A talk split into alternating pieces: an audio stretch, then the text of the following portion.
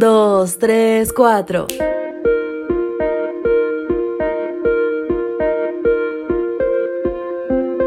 Caminar largas distancias en medio de la oscuridad.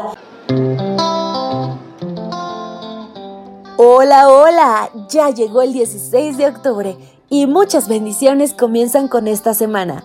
Así que, con la mejor actitud, comencemos abriendo la escritura de Dios en Salmo 80, versículo 1.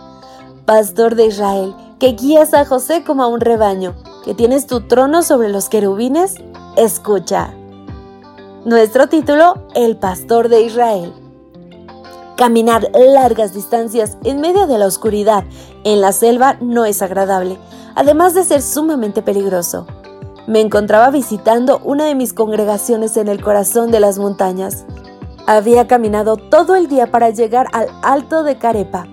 La idea era pasar aquel fin de semana con mis feligreses en la iglesia de El Jardín.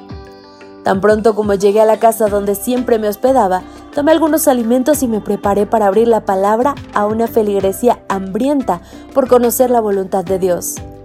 Los hermanos de esas zonas no tienen prisa, ellos disfrutan cada momento al máximo.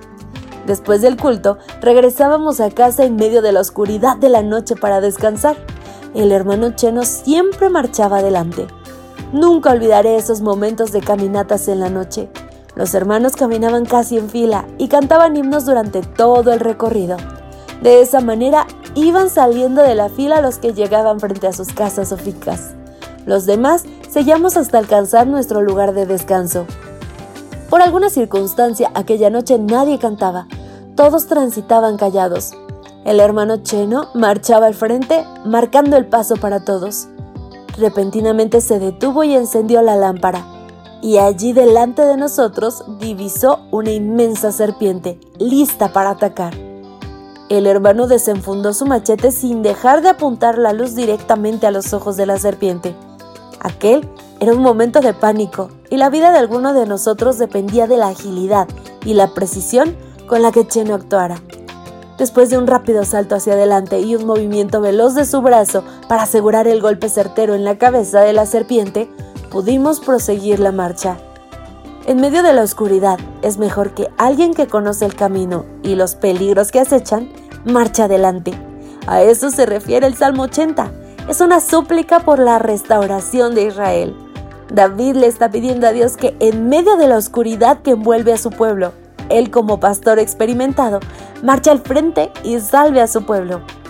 En medio de la oscuridad de este mundo, al sortear los peligros de la vida, nos conviene tener delante de nosotros al más experimentado pastor para salvarnos. Y ese es arroba Dios. ¿Te gustaría que Él marche delante de ti hoy? Sin duda que la respuesta es positiva. Claro que queremos que el guiador, la luz del mundo, nuestro pastor, marche delante y nos muestre el mejor camino, aquel menos accidentado, aquel más bello y más tranquilo. Porque cuando decidimos caminar por nuestra cuenta y solos, solamente terminaremos perdidos y en medio del valle de sombra de muerte. Este es el mensaje de arroba Dios para ti. Hasta mañana. Gracias por acompañarnos. Te esperamos mañana. Te recordamos que nos encontramos en redes sociales.